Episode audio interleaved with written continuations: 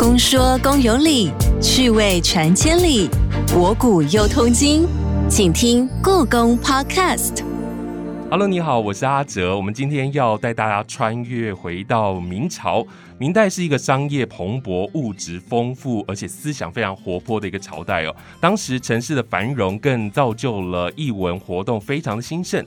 但不变的就是，当你想要这个光耀门楣、入仕当官。有学识、有才华还不够，你必须要通过科举考试。那有人上榜，就一定会有人名落孙山哦。因此呢，我们今天就要来认识这些名落孙山的江南文人，他们是如何的华丽转身。既然这些文人没有办法当官，他们回乡之后生活又是如何呢？是失意落魄，还是有另外一番风景？今天我们邀请到了重量级的来宾，故宫书画文献处林立江处长，欢迎处长，你好，你好，大家好。想要先请教处长哦，因为在一般人的认知，明代好像不是一个特别出色的朝代。明代开国的皇帝朱元璋好像很残暴，那明代的宦官又很喜欢弄权。但老师好像做过不少晚明的研究哦，做过不少关于明代文人或者是明代商人的相关研究。老师，你是怎么看明代的呢？好，这个是一个还蛮大的问题哦。那不过我自己做的研究主要就是，的确是在晚明这个时期，那就是万历之后到明朝灭亡这段时间。对，那这段时间其实经济非常发展，工商业都很发达。人口也持续增长，那因为社会经济很繁荣，所以也加速了社会的这个流动性，特别是商人的崛起，他就开始挑战原来有的这个阶级。那明代的城市生活更是充满了各种乐趣啊！如果大家感兴趣的话，可以去找挂名在仇英所画的《清明上河图》上面，我们故宫有很多这一类的《清明上河图》。这些《清明上河图》呢，呃，其实根据学者的研究来说，他们认为很可能，呃，特别是挂名在仇英名下的这些，很可能反映的是明朝当时。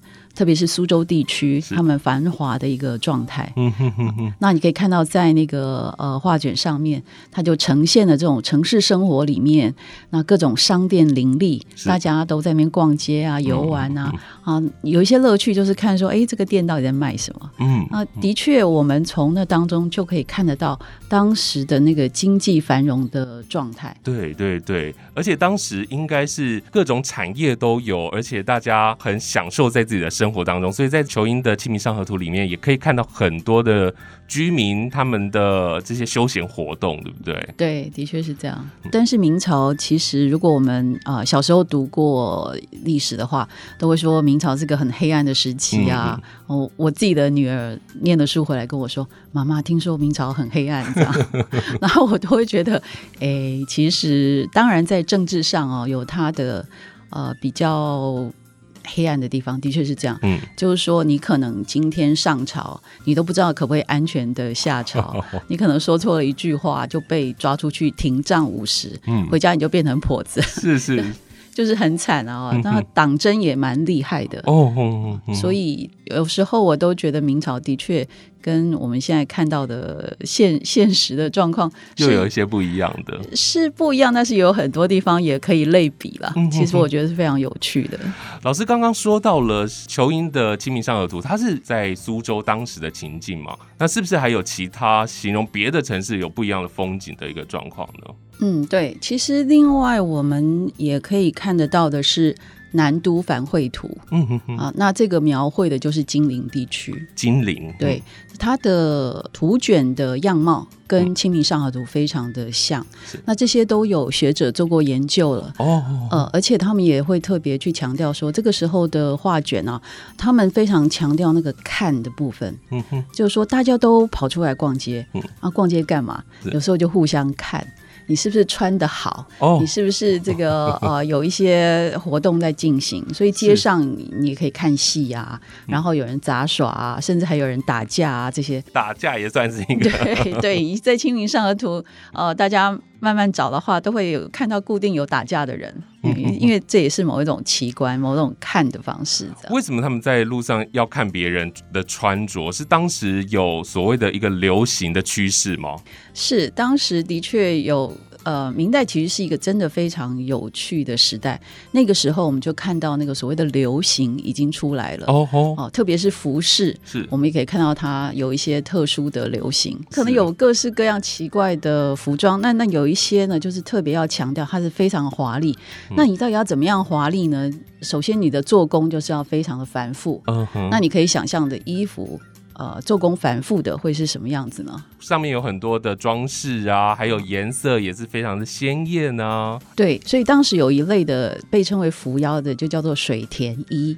水田是 水田衣，我的印象是不是就是拼贴的那种？对对对，它其实就是一种拼布。嗯那因为它就是要费很多的工嘛，你好好的一件衣服啊、就是一一一整块布去裁了之后把它缝起来，不就了事了吗？是那这时候你不这样做，你还特别把它割成好多小段，然后再慢慢把它缝起来，是那不是就要费很多工吗？是，然后所以就它就非常的华丽。嗯然后我记得比较有趣的是，我在看那个呃 NHK 他们播的《战国的公主江嗯嗯嗯》这个剧集里面，我就发现丰臣秀吉就穿着水天衣。哦，这么花俏啊，对，里面描写的丰丰臣秀吉是这个样子的。是那其实呃，日本呢，在明代的时候，其实接受了很多明代的文化，这个部分是特别有趣的。是，当时苏州是流行中心吗？对，苏州是当代流行中心，而且当时呢，什么事情就是呃，他们讲他们的说法就是说，今人无事不苏，嗯哼，什么都来苏一下，是。这样。那所以这个呃，有苏样的点心啊，嗯。啊、有苏样的室内装潢，特别是妓院里面，就是要苏样啊，才是典雅。啊、哦哦哦。然后呢，苏州的服饰流行到它还扩展到其他区域去。是。那特别是在浙江，因为临近苏州，就很受到影响。对，那在晚明的一个大才子叫张岱，是，他就对这个现象非常的反感。嗯，啊、他就说浙江人啊就喜欢学苏州。那苏州的衣服呢，一会袖子长，一会袖子短。好、那我们学他们呢，呃，才刚发现说啊，苏州流行袖子长了，我们才刚改长，诶，苏州又袖子短了。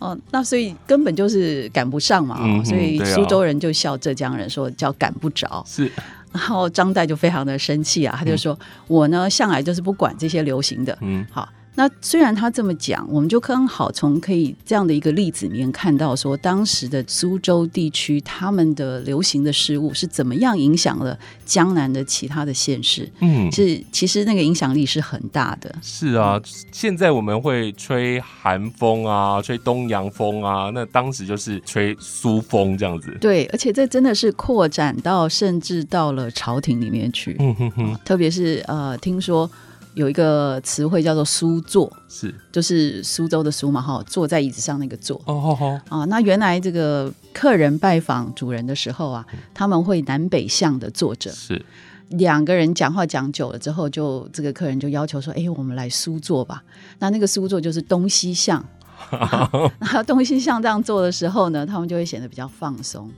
换位子打麻将吗？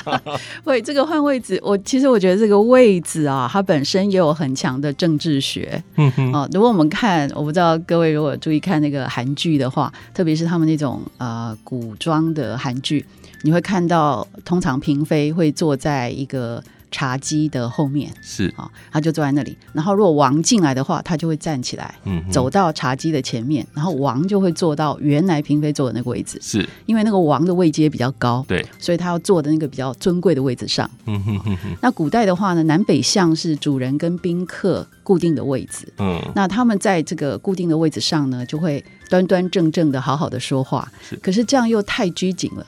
所以他们就要求说：“哎，我们来苏坐吧。苏州人流行东西向的这样做，然后就可以摊着啊，或者是比较轻松的啊。是，那所以这件事情，我们之所以知道，就是当时有一些文人就这样的现象提出了批评，嗯，所以我们就了解这个发生了什么事情。是，然后那个批评的人就说：“如果好好的南北向坐，好歹也讲几句正经话。那一旦苏做了之后呢，根本就没有办法好好的说话，这样是，他就很不以为然。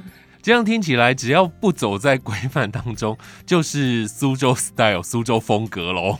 也可以这么说，但是另外一方面就是说，苏州人很有品味嘛，哦，因为这边有大批的文人，是所以他们知道说该如何的生活。哦，那最有名的就是文正亨写过的《账务志》。嗯嗯，那账务的意思就是身外之物嗯，我们有时候会说身无账务。是可是呢，你看这样的一个文人，他写的一本书，就是告诉你，我们来聊聊身外之物嗯嗯这些不重要的东西，我们好好的谈嗯，他们该如何被使用。嗯那所以苏州人在某一方面其实是很有品味的。嗯那外面的就是外乡镇的人啊，或者是说这些刚刚有钱的商人，他们也很想要过这种非常文雅的生活。嗯你可以说，呃，过那种呃苏州文青的生活，嗯嗯嗯所以这是他们向往的。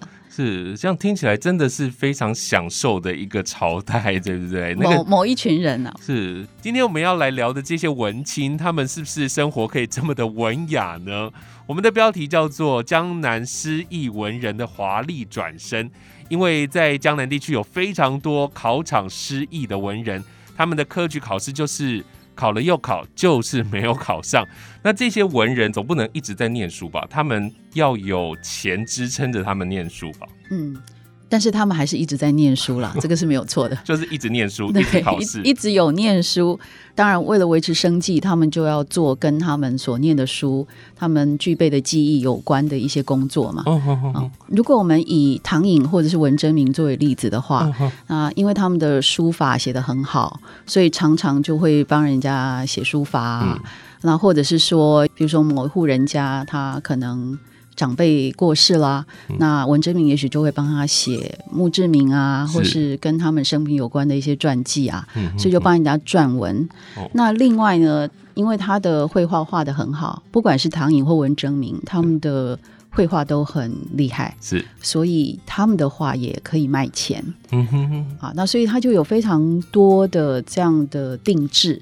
可是他们不是仕途不顺吗？那这个仕途不顺不会影响到他们名声吗？就是你就是一个一直都考不到的文人呐、哦，因为这种考不到文人太多了，所以并不会太奇怪哦。嗯譬如说唐寅，他就是一个风流才子的典范嘛。嗯那不管他做什么，可能大家都觉得哇很有趣啊，他怎么会做出这种事情来？嗯哦，还有一些记录说，他就跟另外一个他的好朋友，这就在那个水池上面玩水啊之类的，像这种。那他跟文征明刚好是一个非常强烈的对比，所以有一个记载，我记得那时候我当研究生的时候，第一次读到就是唐寅跟文征明一起坐船去玩，嗯然后他们还招了妓女在船上。嗯那唐颖当然就是很自在嘛，他风流才子啊。可是文征明就是一个呃比较内向的君子，所以他就觉得很不自在。唐寅呢就要妓女去服侍文征明，文征明就一情急之下就跳船。这 个这个故事我后来才发现有一个更早的版本，嗯某一个人啊、哦，就是跟文征明很亲的，他有记录了一个这样的东西。可是他的故事讲的是钱同爱跟文征明，根本就不是唐寅。嗯嗯那钱同爱那时候他是哦跟文征明也是好像是姻亲关系还是怎么样，总之他们就就坐在船上。有洁癖的其实是钱同爱，嗯。然后一样还是妓女要去骚扰文征明，然后文征明就觉得很不爽，他就说我要下船，然后钱同爱就说不行，我们已经在船上了，结果文征明就把他的袜子脱下来，就丢到钱同爱头上。啊？这何良俊写的，他就说这个文征明呢，这个家伙其实是不太常洗澡的，所以他的袜子很臭。然后钱同爱呢是个有洁癖的人，他就、哦、受不了，他就被臭袜子丢掉。我猜他大概要上岸去洗换洗还是怎么样，所以就饶了文征明一命就，就把船开上去了。可是这个故事呢，到了清代之后就变成了唐寅，然后包括我们现在很熟悉的唐伯虎点秋香嘛，哦，他为了这个要博得美人的欢心，还去当人家的童仆啊，发生了很多事情啊。那这个都是可能都是后世的一些传说。那他是不是有这么的意性风发？那其实是另外一回事啊。不过他自己所写的诗文里面啊，的确是有提到说，他说他是醉舞狂歌五十年，花中行乐月中眠。哦，花中行乐月中眠，这个就有很多的可以可供想象的地方。是是嗯，可以想象他是多么的风流倜傥，但是他并不是一个很有钱的文人，对不对？他也要靠他自己的书画来卖钱，是不是？对对对，因为他就是断了仕途之路了啊。当初其实他一下就考上了举人，嗯所以他有一颗印是南京谢元这样的一颗印，就是他的举人。呃，那很好啊，他就是考到了。对，可是他进军去考试的时候呢，因为误交匪类，他就是有一个朋友啦，就跟他三炮那个朋友就买了考题，嗯，然后就分享给他。哦那哦，事实上，唐颖是不需要的，他靠他自己的力量就可以考得上。嗯哼，那这件事呢，就牵连到他，是，所以后来他就被永不录取了，就是他就没有办法再考了。哼哼哼，就只好回乡自己画画写诗。对，因为他的父亲可能比较是呃商人嗯这一类的，他跟文征明有点不太一样。文征明是书香世家，是我看资料，文征明他当时尽管是没有考上科举，但他也是有被推举到这个翰林学院，对不对？对他有被推举到朝廷去，那为什么他又又不干了？因为他不是真的考试进去的。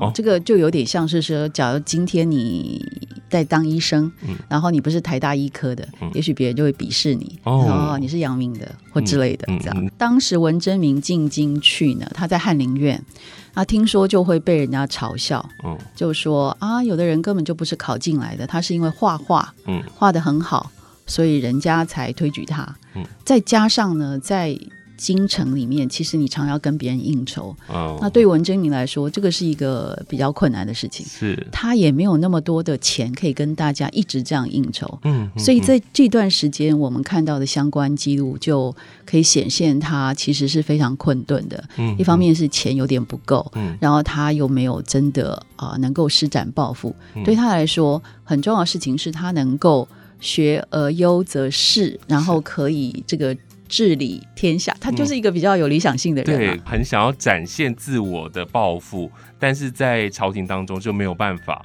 对，而且在那个时候有所谓的大礼义的一些纠纷啊。呃，就是嘉靖皇帝，他是正德皇帝死了之后没有后嗣嘛，对，所以就从这个外面的藩王当中就迎娶了一个进来是继承他。嗯那嘉靖皇帝有自己的父母啊，那他就觉得说我的父母也应该要被被封啊。嗯那所以当时在朝廷上就有很严重的一些冲突。是那文征明在这样的状态之下，他赞成也不是，不赞成也不是，对他来说也是非常的困难。嗯所以大概从那个时候就开始逐渐有了这些党派之争的。了解了解嗯了解，他没有办法讨好长官的一位文人，对不对？对，就是面临到这样的状况，你根本就不知道该怎么办，这样，因为都各自有他可以成立的理由啦。嗯嗯嗯。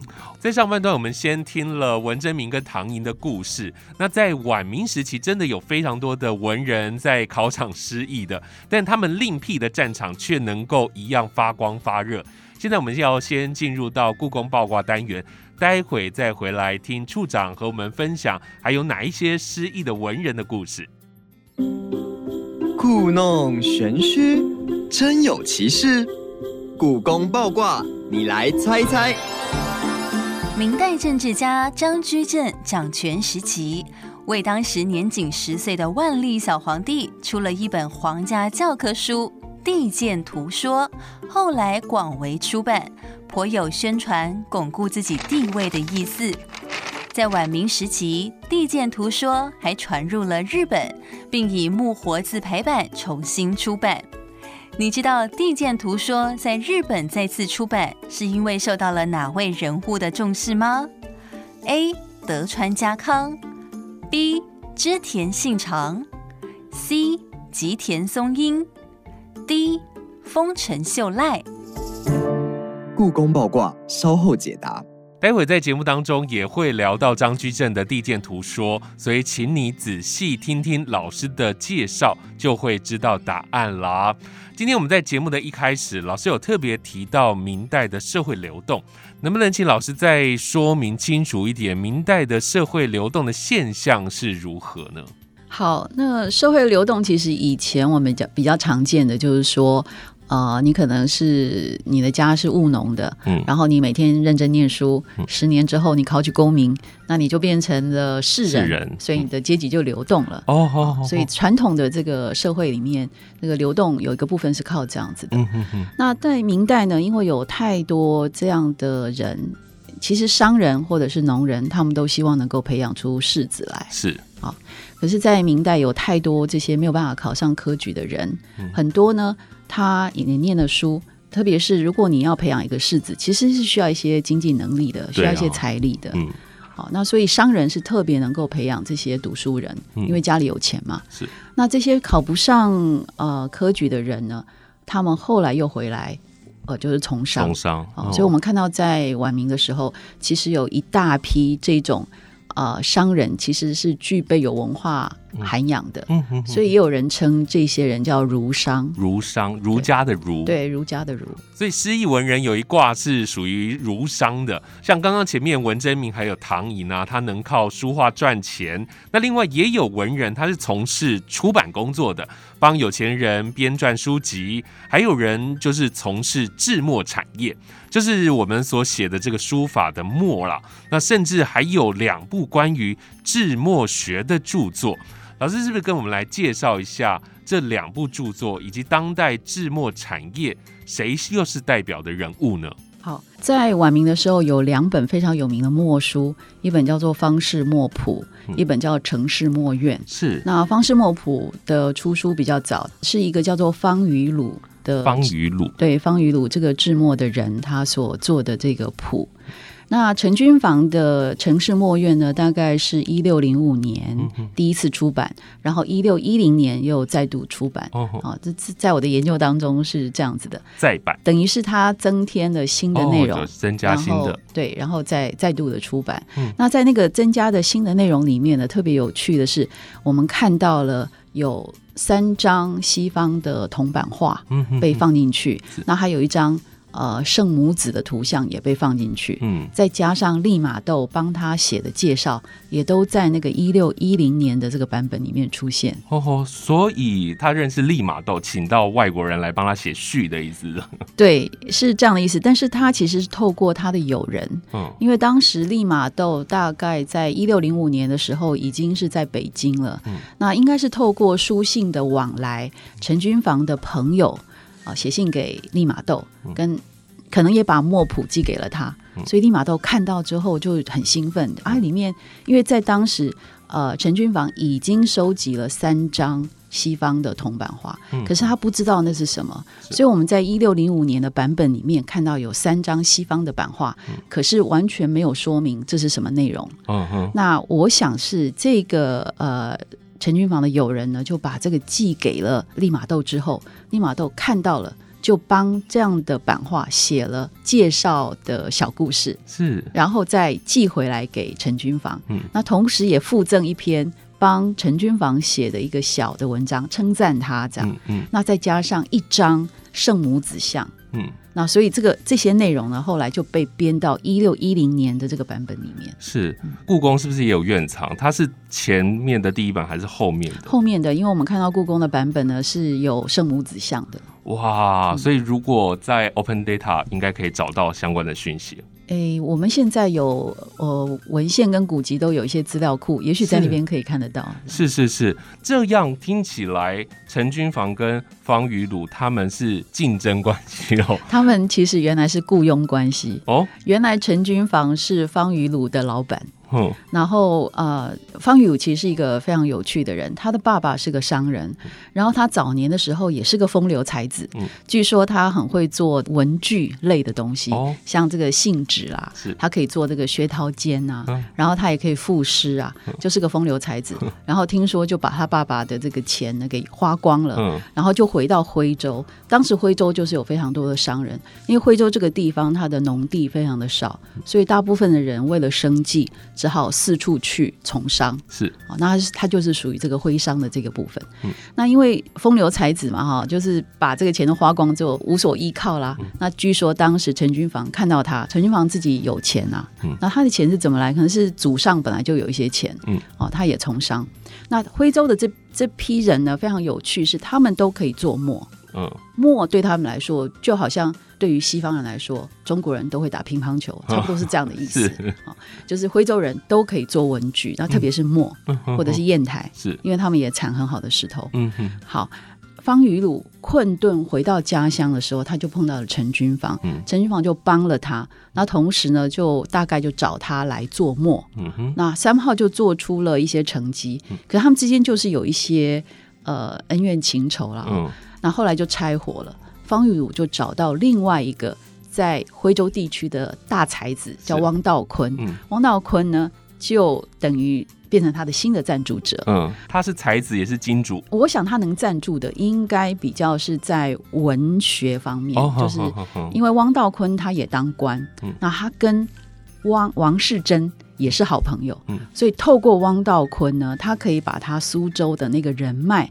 介绍给方雨鲁，哦，所以我们在方雨鲁的这个墨谱当中就看到了一些苏州或松江地区的这些文人帮他写题跋。嗯嗯。那当时他们这个墨谱哦，他为了要展现说自己不是只有工匠而已，嗯。事实上他自己也都可以写诗，他也有文集，是。所以他其实就有资格被称为儒商啊，是。就以他的这样的阶级或他的才华来说。嗯。好，那这本墨谱里面呢，不但是讲说怎么做墨，嗯。同时最重要，它是把墨上面的装饰纹样给收集了，嗯。一共有三百八十几个墨样，是。都在这个六册，大概六卷左右的这个墨谱当中。嗯。所谓的墨样呢，如果小时候各位有写过毛笔的话，而且不是用墨汁的话，我们就看过那个固墨条固体的墨条，上面不是会有龙纹吗？对，在明代的时候，有各式各样的纹样，光是方式墨谱就有三百八十几种。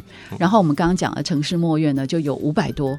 因为陈君房就跟方雨鲁闹翻了嘛，他就想办法要胜过这个方雨鲁。是那所以在这个刚刚我们讲那个圣母子像，嗯照理说应该也被做成墨过。这些在墨谱上面的图样，都是当时可能被做在这个墨上面的这种有凹凸的花纹。嗯，你有三百多款，我就要推五百多款，就是要赢对方。但是他们两个人其实不只有单纯商场的竞争哦，其实真的有许多复杂的恩怨情仇，对不对？对，本来方玉鲁在陈君房家里面，等于是他的雇佣，嗯。然后可是呢，他又看上了陈君房的小妾，所以有一次呢，陈君房到北京去的时候，有一段时间，他就去谋取这个小妾。嗯。那当时在家里面只有陈君房的大老婆在，大老婆讨厌这个小妾，所以就把这个小妾嫁给了这个方玉鲁。等到陈君房从京城回来，发现诶，我心爱小妾怎么不见了？那他就很生气，所以就去告官。方宇只好把这个小妾又捐回来。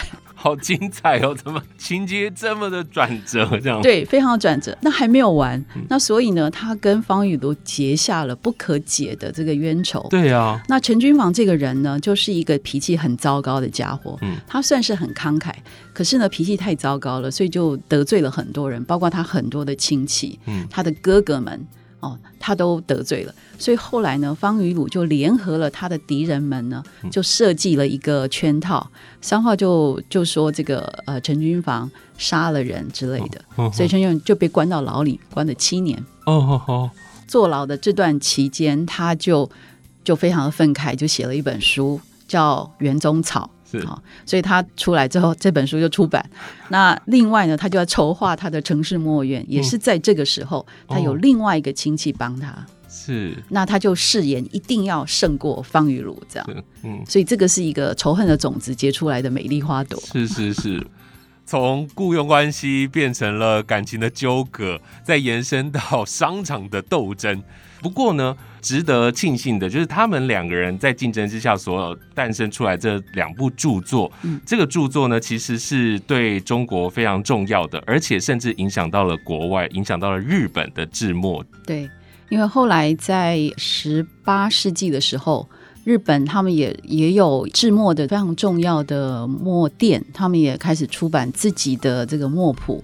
这就古梅园墨店。其实今天各位如果到奈良去，还可以看得到这个墨店还在经营当中。哦真的对，那他好几们百年了，对日日本，我想他们特别自豪的就是他们的这个工匠传统都维持了很久，是，所以他们讲他们的第一代的制墨者都可以上达到十六世纪左右，嗯然后在大概十七、十八世纪的时候，他们开始有墨谱的出版。嗯那里面呢，它就有引用到陈君房或者是方玉茹他们的一些墨样，嗯哼，然后就使用了他们墨样来制墨。哇，从那个时候就一直影响到现在啊，应该是说，呃，以前更早的时候，在墨上面并没有那么多的墨样。嗯哼哦，大概就龙纹，我们现在呃，我们用的也都是龙纹啊，哈不是明代人。你可以想象，明代人在他们的市场上买的就不只是龙纹，你还可以买到圣母子像的这个墨好特别哦，，对，那当时就是你也可以说他们不太重视内容，重视外表，所以要非常多的模样这样。是是是是是，那这个模样一直到今天，其实我们在荣宝斋还可以看看到他们用这样的模样去制墨。嗯哼哼，哦。这样听起来更可以确认，在晚明时期，江南一带的制墨产业是多么的兴盛的。我想从节目开始到现在哦，这些文人他们考场失意，商场我觉得还蛮得意的哦。那另外再请老师介绍这位在徽州的文人，同时他也是一位商人，他叫做汪廷娜，他出版非常多精美的版画。老师，让我们介绍一下这一位人物。汪廷乐呢是一个非常有趣的的人哦，他就是说，如果你追踪他所写的东西，他出版的东西，你就可以初步了解明代到底在流行什么嗯哼哼，啊。那这个人呢，是对于这个当时流行的事物是非常敏感的，哦而且他希望说大家都认为他很厉害这样。哦哦哦，那他出版过一个非常长的卷子，叫《环翠堂远景图》嗯，那大概长达有十四公尺这么长是的版画，这个是前所未见的。好厉害哦。对。他除了刚刚讲的这个庭园版画之外，嗯。他还编了一一套书叫《人尽阳秋》。嗯嗯嗯嗯，那在《人尽阳秋》之前呢，有另外两部书，一部叫做《地鉴图说》，一部叫做《养正图解》。是。那一个是张居正，他是当时的算是这个首相了啊、嗯哼哼，呃当时没有没有首相这个称呼，叫首辅，首辅就大学士。嗯。那呃，焦红编了这个《养正图解》，嗯嗯哼哼，焦红也是个大臣。是。那这个汪廷乐自己是个商人，可是他也编了一个所谓的《人尽阳秋》这样的书啊，嗯。就是把历代以来值得作为楷模的这些人的事迹哦。都编进去。名人录的意思，应该是说十大杰出青年、啊，十大杰出青年。这样的一个范围啦啊、嗯，那所以他就编了什么忠孝节义啊，用这个来分类。哦哦哦，那他比较有趣的当然是他收了大概几百个这个值得追魔的对象，嗯在里面偷偷夹进他爸爸跟他爸爸三个老婆。好厉害哦。对，而且他在序言里面就有特别讲，他说呢，其实不是我要这么做的，是我们家乡的人都来跟我讲说，你爸爸跟你的这个妈妈们，他们有这么好的这个典范，你怎么没有把它收进去呢？他说一开始啊，我是很犹豫的，我根本不想这么做，可是因为乡人都来劝我说，哎呀，拜托啊，你把他们收进去啊，那所以我才不得已呢，才把他们收进去了。太好笑了，所以。所以他放自己的爸爸跟妈妈是当代就已经知道了，并不是因为后人去研究才发现的，因为他自己在序言里面就有讲，就好直白的告诉大家，我就是把爸爸妈妈写进去。对，而且是别人的要求，我不得已才这么做的。然后你可以想象哦，如果他的爸爸妈妈都进去，那他自己没有在里面吗？不会真的有吧？一开始的时候是没有的，嗯，可是后来再度出版的时候，他就帮自己写了一个编年史嗯，就请了一个人帮他按照年份来举出他做了什么厉害的事情。是是。然后在里面他就提到说，哦，他还打过红毛番，只要你能够想得到当时的这个盛世，他都做过。然后他说，哦，我也认得利马窦，嗯嗯然后我还学过几何原本，是哦，我还理解这个几何是怎么回事。嗯当时的人呢，只有呃另外一个大儒跟我才懂这样。嗯在他的这个著作当中哦，他还列了一个利马窦写给他的诗哦，啊。可是后来的历史学者啊，嗯他们就去看说这个诗到底怎么回事，因为利玛窦嘛哈、嗯我们刚刚有讲到利玛窦帮陈君房写了一个介绍的文字，对，那那个文字呢，实际上是用罗马拼音跟汉字一起写的。嗯哼，这个啊、汪廷讷呢，他就把这个书里面的罗马拼音就把它截下来。然后自己拼成一个看起来像诗的东西，然后就把它放在他的这个著作里面，嗯然后就说：“哎呀，这是哪一年利玛窦给我的一首诗？嗯那因为只有罗马拼音嘛，谁念得出来？大家都不知道啊，嗯所以大家也就将信将疑，以为可能是真的。嗯但是这个学者就去破解，到底这个是什么意思？他就从这个拼音去去追查，嗯他就发现说，这根本完全都是从利玛窦给陈君房的那个文章里面随便挑了几个字把它截出来的。所以大概在一九二零年左右，就已经有学者破解了这个东西。是老师用有趣来形容他，我觉得这个人真的就是很臭屁又爱现，而且做事也非常的不实在的一位文人。可想而知，当时出版业真的很好做哦。是的，所以剪刀跟浆糊是非常重要的。我可以在这一本书写说，哦，我认识唐寅、文征明，然后谁谁谁谁谁，然后他们写给我的，他们画给我的，对对对，这样子一个出版的状况，是不是除了民间是这样，宫廷里面也透过出版的方式来做一些事情？哦，对，刚刚我们讲哈、在《人尽阳秋》出版之前，前面还有两本书嘛。嗯，张居正是万历开始执政之后，呃，最重要的首辅。嗯，那他为了要能够教导皇帝怎么样执政嘛，哈，怎么当皇帝？，对，怎么当皇帝，所以就出了一本教科书。嗯哼，那这个教科书就是《地间图说》，是，可是他一开始这个书啊，其实是手写跟手绘的，因为它是教科书嘛，嗯。而且是为了皇帝一人，嗯。所以他只要写一本就好了。对啊，对啊，对可是呢，后来张居正就把它出版了，他当时的权势其实是非常高的，嗯。所以他一出版这个东西，其他的各各省的其他的官员嗯。就、啊就跟着出版，嗯。所以那个时候没有什么盗版的问题，就是是等于是助刊啊，是是是，所以这些这些官员呢就。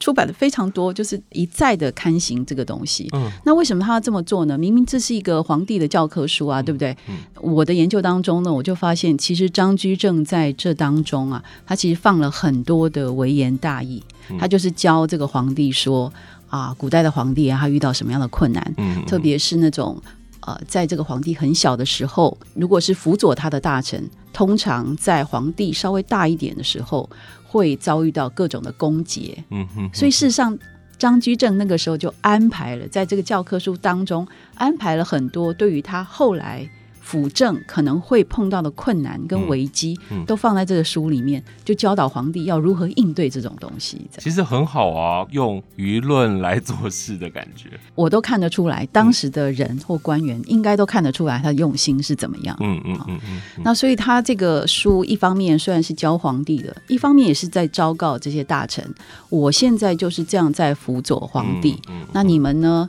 应该要。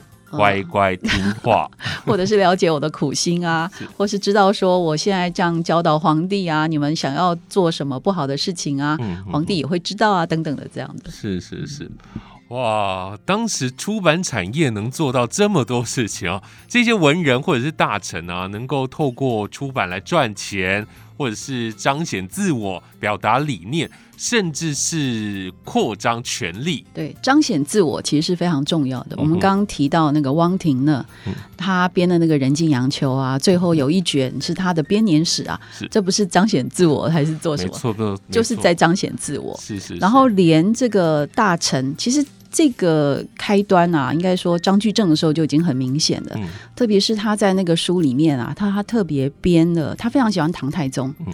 特别是唐太宗跟魏征，就是魏征都是给忠言的嘛。嗯。然后在十三则的唐太宗的故事当中，就有五则是唐太宗跟魏征的故事。而且他在序文里面也写说，他就像魏征一样的忠心耿耿，所以也让皇帝知道说，我之所以批评你，是因为我像魏征一样。嗯嗯嗯那万历皇帝呢，一开始的时候是非常相信张居正的。那后来等到张居正死了之后，很多当时不敢说什么的人就开始出来攻击他。嗯，所以后来不到两年，张居正死后不到两年，他的官职啊，就他家就被就被充公了对，被就被抄家了。所以那个时候的万历其实是非常伤心的，我觉得。是是是，他他没有想到说，这个口口声声要他节俭的张居正啊，家里这么的富有，这么的奢华，嗯然后还收藏了很多书画是等等的这些。这样的故事，好像在很多的这个宫廷剧都可以看到。对呀、不过张居正的这一本《地鉴图说》内容应该是蛮有料的，听说还影响到了日本。因为当时就是出版了很多嘛啊、学者们认为了啊，可能是在人臣倭乱的时候嗯哼，被日本人从韩国抢回到日本去的。日本人后来就重新刊刻了这本书，特别还用活字版来做这样。吼吼吼为什么在日本会特别的再出版？是受到了日本哪一位大臣的重视吗？我们如果单单看《地间图说》的话，它对于日本人来讲，甚至是懂汉学的人，他们看到的就是说，这是一个呃好皇帝跟坏皇帝的例子。是啊，这故事本身是这样子。那所以他讲的就是皇帝的故事。